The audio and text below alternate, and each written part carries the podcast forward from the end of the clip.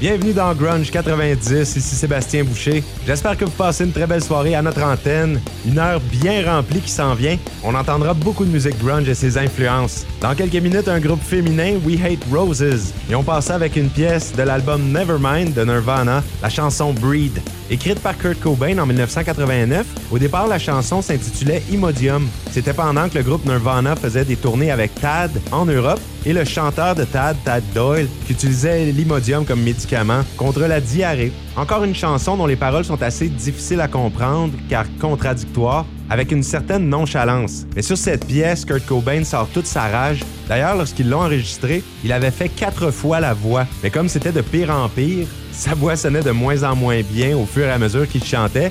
Ils ont décidé de garder la première piste enregistrée. C'est celle qui se retrouve sur l'album Nevermind. On l'écoute à l'instant, Breed de Nirvana dans Grunge 90.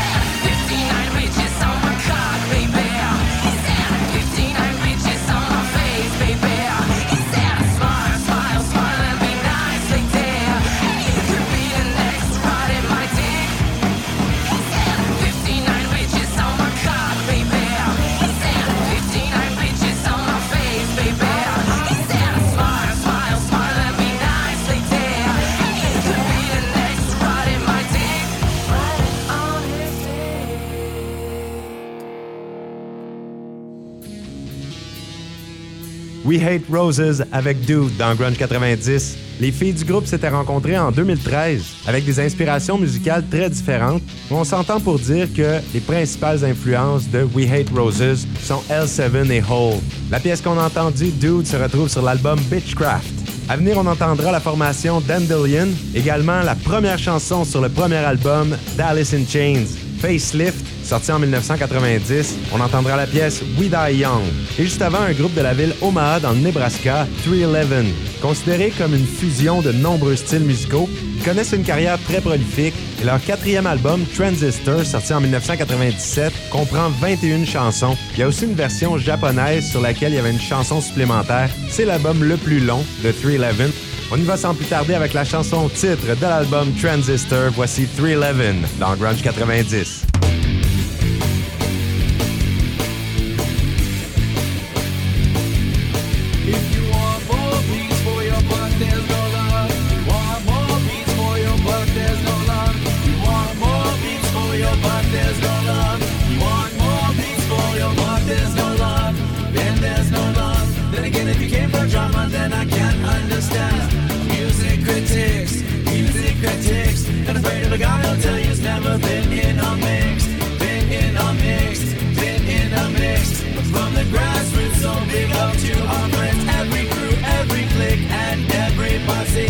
got to honor.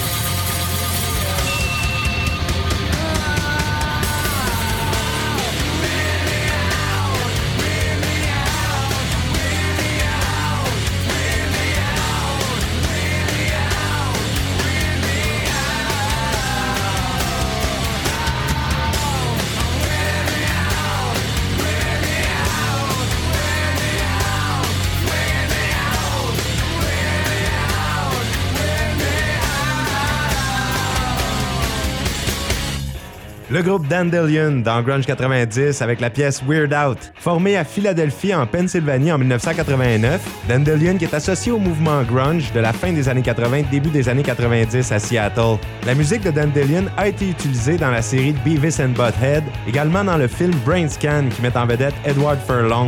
La chanson Weird Out se retrouve sur le dernier album du groupe Dyslexicon sorti en 1995. Le groupe Dandelion s'est dissocié en 96. À venir, on entendra une chanson de Rage Against the Machine sur l'album Battle of Los Angeles, Calm Like a Bomb.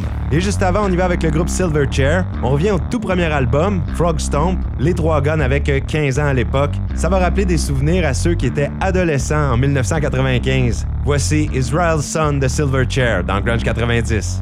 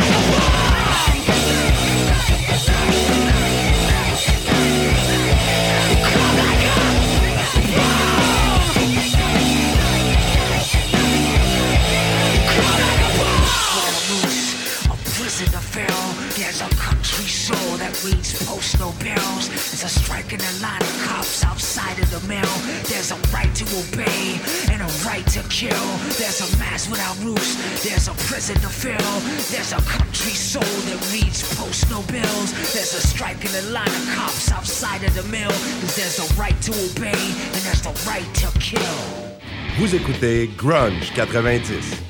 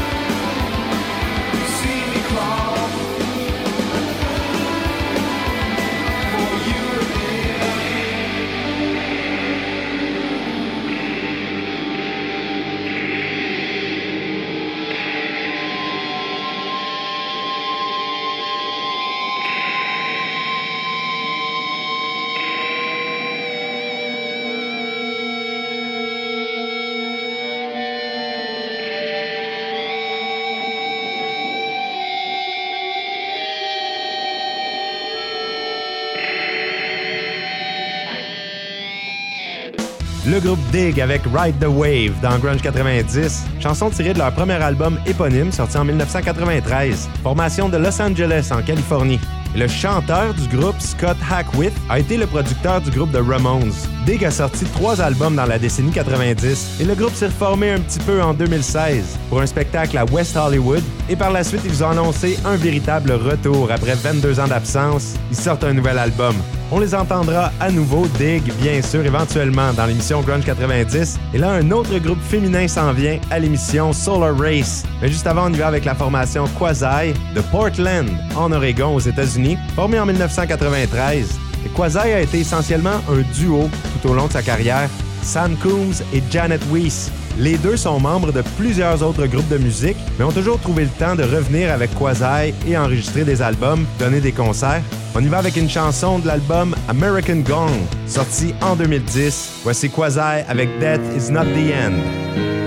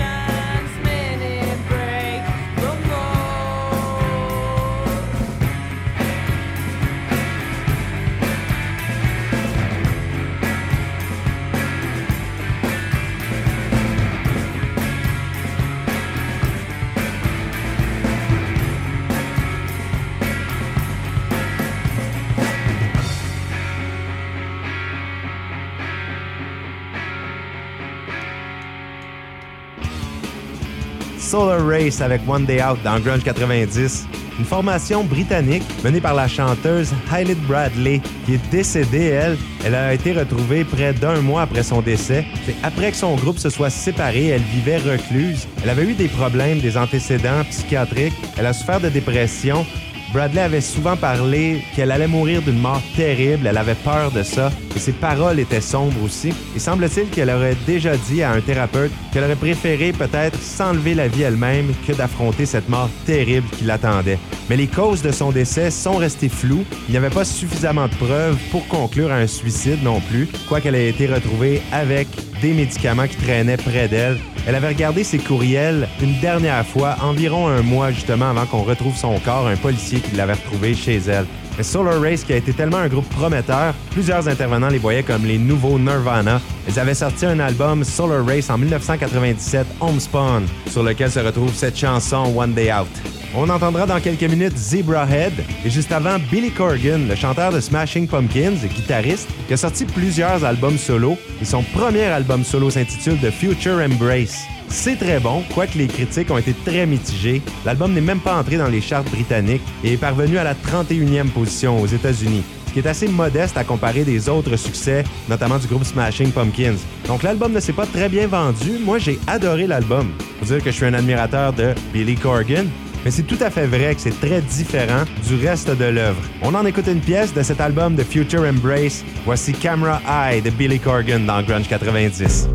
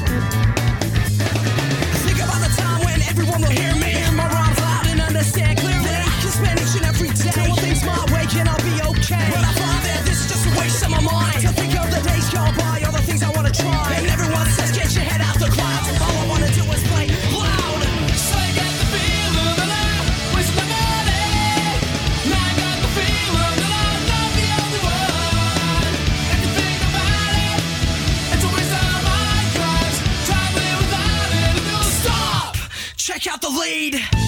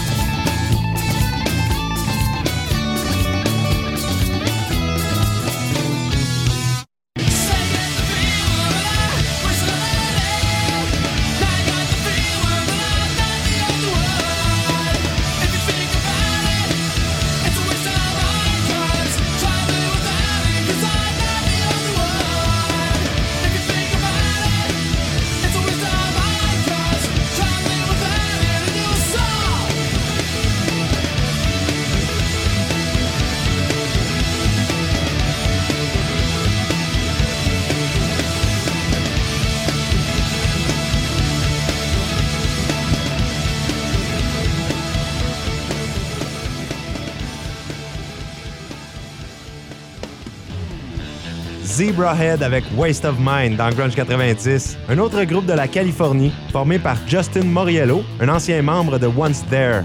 Très intéressant leur musique, ça mêle le punk rock, le ska, ils ont même incorporé des sons hip-hop en recrutant notamment un rappeur comme co-chanteur.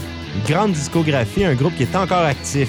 Et on continue avec la formation Flower, pas comme une fleur, mais plutôt comme la farine, F-L-O-U-R. C'est un des nombreux projets de Pete Conway, qui a aussi joué avec Breaking Circus et Rifle Sport, Flower de Minneapolis aux États-Unis. On va avec une chanson de l'album Machinery Hill, sorti en 1991. Voici Flower avec Horseflesh dans Grunge 90.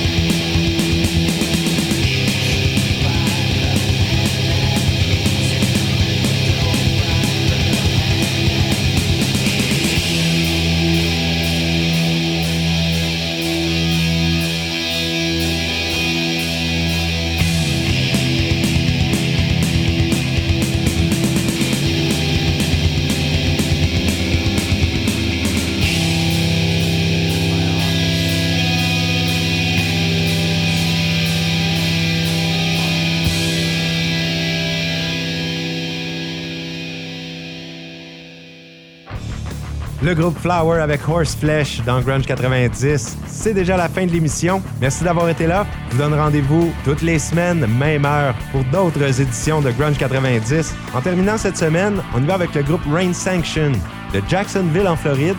Excellent groupe grunge formé en 1981. Leur premier album, Brock's Cabin, a été publié par Sub Pop en 1991. Les membres du groupe n'étaient que des adolescents à la formation.